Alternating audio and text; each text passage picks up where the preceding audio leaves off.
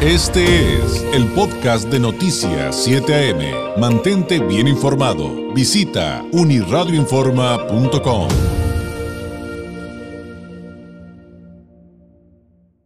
Hablamos muchísimo eh, en los espacios informativos, y digo, no es para menos, sobre asuntos como la inflación, sobre cómo va el Producto Interno Bruto sobre lo que dice la Fed en los Estados Unidos y lo que dice sobre las tasas de interés el Banco de México en nuestro país. Pero el asunto de, la economía y de las finanzas no es tan sencillo eh, como eso. Hay muchos factores alrededor de lo que vivimos en una región o en un país eh, que nos permiten o nos permitirían entender más la realidad actual. Eh, por ejemplo, entre otras cosas, ¿por qué?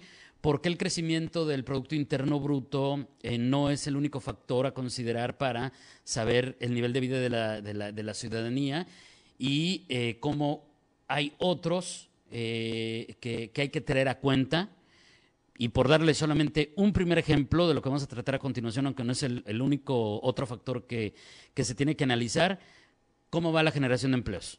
Y el contraste, ¿no? El contraste de los que se pierden contra los que se generan, contra los que de todos modos están en precariedad salarial y ahí nos iríamos buen rato. En fin, hablemos con un experto y con quién mejor que con un experto de CETIS y en este caso le agradezco enormemente al maestro Enrique Luna Gutiérrez, nos tome la llamada, él es el coordinador de la licenciatura en Contador Público Internacional en CETIS Universidad Campus Mexicali. Maestro Luna, ¿cómo está? Muy buenos días.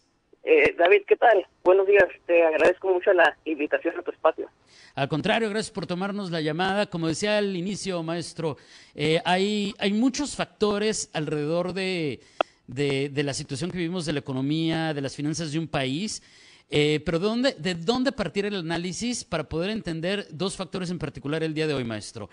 En lo que, la relación entre el PIB y la generación de plazas laborales del, del, y del empleo formal en este caso en particular.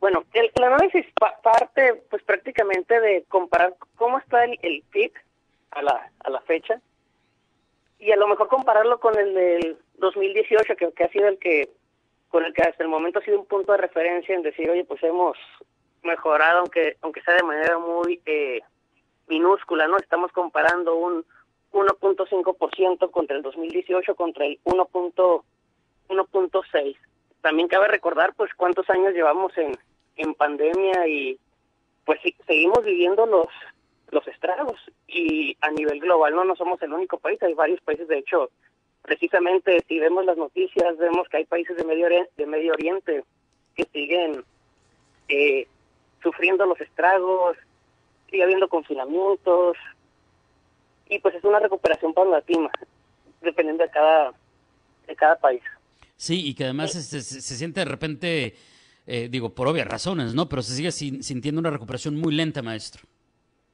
Sí, y aún así estamos viviendo, estamos viendo, por ejemplo, efectos inflacionarios bastante agresivos. Estamos hablando que traemos ahorita una inflación del 7.45%, si no me equivoco, a, marzo de, de 2022. Y ha sido tanto el impacto que hemos estado viendo, digo, en muchos años, planes, ¿no? Donde, planes por parte de, de gobierno, donde estamos integrando eh, productos de la canasta básica, manejarnos a precios fijos en todo el país, como parte de las estrategias para contener los precios, ¿no? Y de alguna manera salvaguardar las finanzas de las familias aquí en México. Sí, sobre todo explicaban también en el contexto de que las familias más desfavorecidas desde el, punto de vista económico terminaban siendo las más afectadas, pero también decían, eh, maestro Luna, y me gustaría si nos pudiera ayudar a entender esto, que, que para entender esta recuperación económica en un país determinado, en una zona determinada, pues el Producto Interno Bruto, bueno, sí, es una referencia, pero ni siquiera necesariamente sería, digo, evidentemente no sería la única referencia que se necesita, pero ni siquiera podría ser necesariamente la, la principal. Eh, no, hay, hay, que, hay que entender que el Producto Interno Bruto pues es un, es un indicador, no es el único, pero pues es un indicador de desempeño económico para un país. Lo medimos a nivel de país, lo podemos medir de manera per cápita Pero pues también debemos de considerar otros otros indicadores. Uno de ellos, eh, lo, bien lo acabas de comentar, pues es la generación de empleo formal. Tiene que estar agarrado de la mano el crecimiento económico del país con la generación de empleos. Adicionalmente agregaría, oye, y aparte de la generación de empleos, ¿con qué debería estar agarrado de la mano el propio interno bruto, el crecimiento?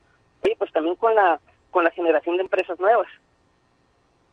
Nosotros debemos de ver, deberíamos de notar un incremento en las pequeñas y medianas empresas creadas aquí en México, que va de alguna manera agarrado de la mano con la creación de nuevos empleos. ¿Y cómo andamos en esos factores en México? Digo, en términos, en términos generales, en términos promedio, si le pregunto, maestro, ¿cómo anda la generación de empleos, la, el establecimiento de, nuevos emprendimientos en nuestro país? En, por ejemplo, el primer trimestre del 2022, eh, hacia, dónde, ¿hacia dónde se inclinaría el balance?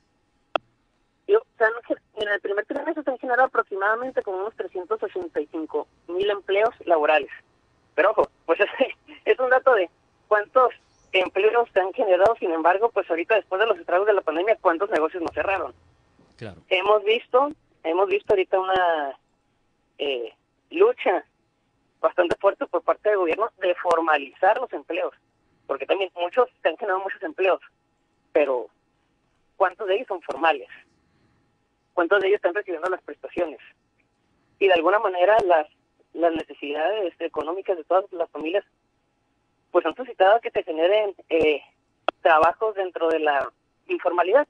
Hablando de aquellos trabajos donde es este buscas otras fuentes de ingreso, sin embargo, pues careces de las careces de las prestaciones básicas, ¿no? De la que designa la ley federal del trabajo. Sí, y, y, como decíamos, esto es, asunto es más complejo porque entonces, aunque en ciertas regiones del país hemos encontrado, maestro, que se cumple con lo que dice la ley, el que se cumple con lo que dice la ley no necesariamente me alcanza para la canasta básica.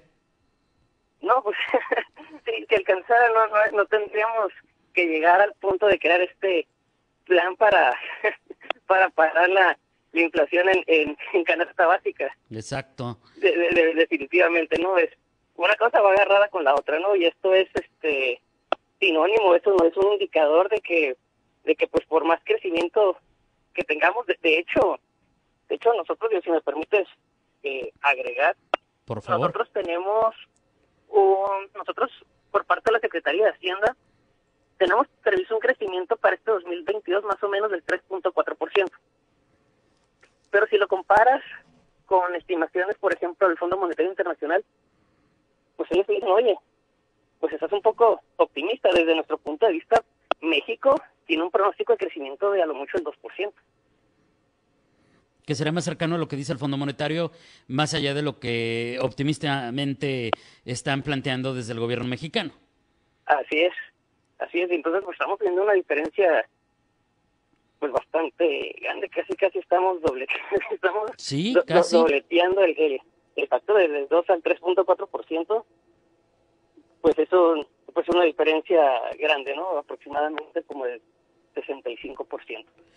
Ahora, maestro, en, en, estas temáticas, pues tendemos a hablar mucho de cifras eh, globales. A, a, lo mejor, o sea, me refiero a cifras como país, pero luego vienen las, las diferencias de, la, de las regiones.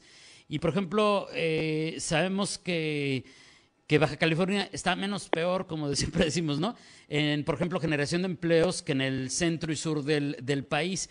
¿Hay algún dato de referencia, eh, por ejemplo, en, para el caso de Baja California, algo que nos pudiera compartir en esta temática em, eh, que sea em, de especial énfasis para nuestra entidad? Bueno, es este, así ahorita datos así exactos con, con números te los no los tengo ahorita a la mano, pero te comparto a nivel de proyectos, ¿no? De manera general. Muy bien, De manera de análisis. Eh, ahorita estamos estamos tratando, al menos aquí en la región norte, de estar incentivando la inversión, la inversión extranjera. De alguna manera, estamos hablando de que entren al país grandes cantidades o grandes recursos de, de capital con em, de empresas de carácter de carácter internacional. ya tenemos aquí, ya hemos visto, leído algunas noticias que algunas empresas posiblemente en el transcurso de estos, estos dos o tres años estarían instalando ahorita aquí en la región, sobre todo en la región fronteriza. Pero si nos ponemos a, a revisar, por ejemplo, queremos hacer una comparación de, de Notisur, también pongo el trasfondo. La mayor parte de las inversiones en proyectos de infraestructura, por ejemplo, por parte de, gobierno, ¿dónde están, dónde están focalizados? Centro y Sur. Si nos podemos, si nos ponemos a revisar, la mayor parte de los proyectos están iniciando ahorita en centro y sur del país. Mm, ya. Claro, entonces digo, eh, eso, eso nos permite ir desglosando la situación, ir entendiendo dónde va a haber más generación de empleos y eh, pues finalmente eh, también comprender las diferencias de región a región en un momento determinado, que eso también hay que decirlo, ¿no? Eh, maestro, le agradezco enormemente este tiempo que nos ha dedicado, eh, estas explicaciones, también, por cierto, muchas gracias por el dato de, las provisiones de crecimiento, aunque eh, no sea pues muy optimista lo que viene, pero pues ni modo, eso, es lo que hay, como decíamos hace ratito. ¿Con qué podremos concluir? ¿Qué, nos podría plantear a manera de, cierre de esta plática luego de, de todos estos datos que le hemos compartido al público?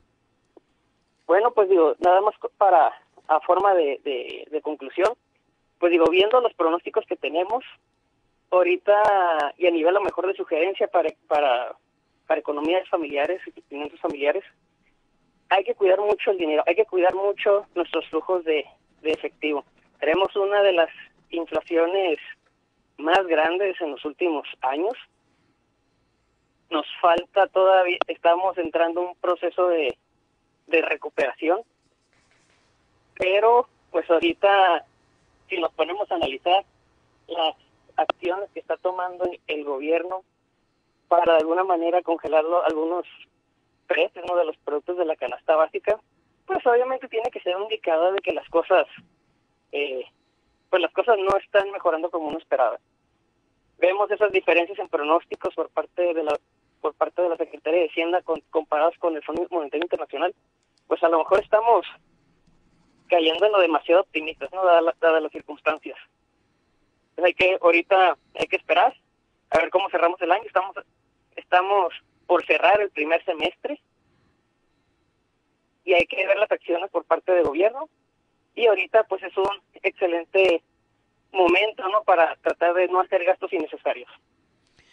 Y aguas, aguas también con los créditos, aunque tampoco soy experto, me atrevería a decirlo, maestro. Aguas también con los créditos, porque con, con el asunto de las tasas de interés y los ajustes que tienen que hacer para controlar la, la inflación, eh, hay que ser cautelosos, ¿no? Eh, Así es. Eso creo que sería la recomendación. Maestro, muchísimas gracias, sido un placer. Espero que tengamos la oportunidad de seguir platicando muy pronto de estos y otros temas. Muy buenos días. Te agradezco, David. Buen día. Hasta luego. Gracias. Es el maestro Enrique Luna Gutiérrez, coordinador de la licenciatura en Contador Público Internacional en CETIS Universidad Campus Mexicali, hablándonos acerca de la importancia de, entender factores, no solamente como el PIB, sino también como em, la generación de empleo formal para entender cómo va la economía de un país y cómo pues también tendría que ir a la alza para tener un pronóstico más optimista. Este fue el podcast de Noticias 7am. Mantente bien informado. Visita unirradioinforma.com.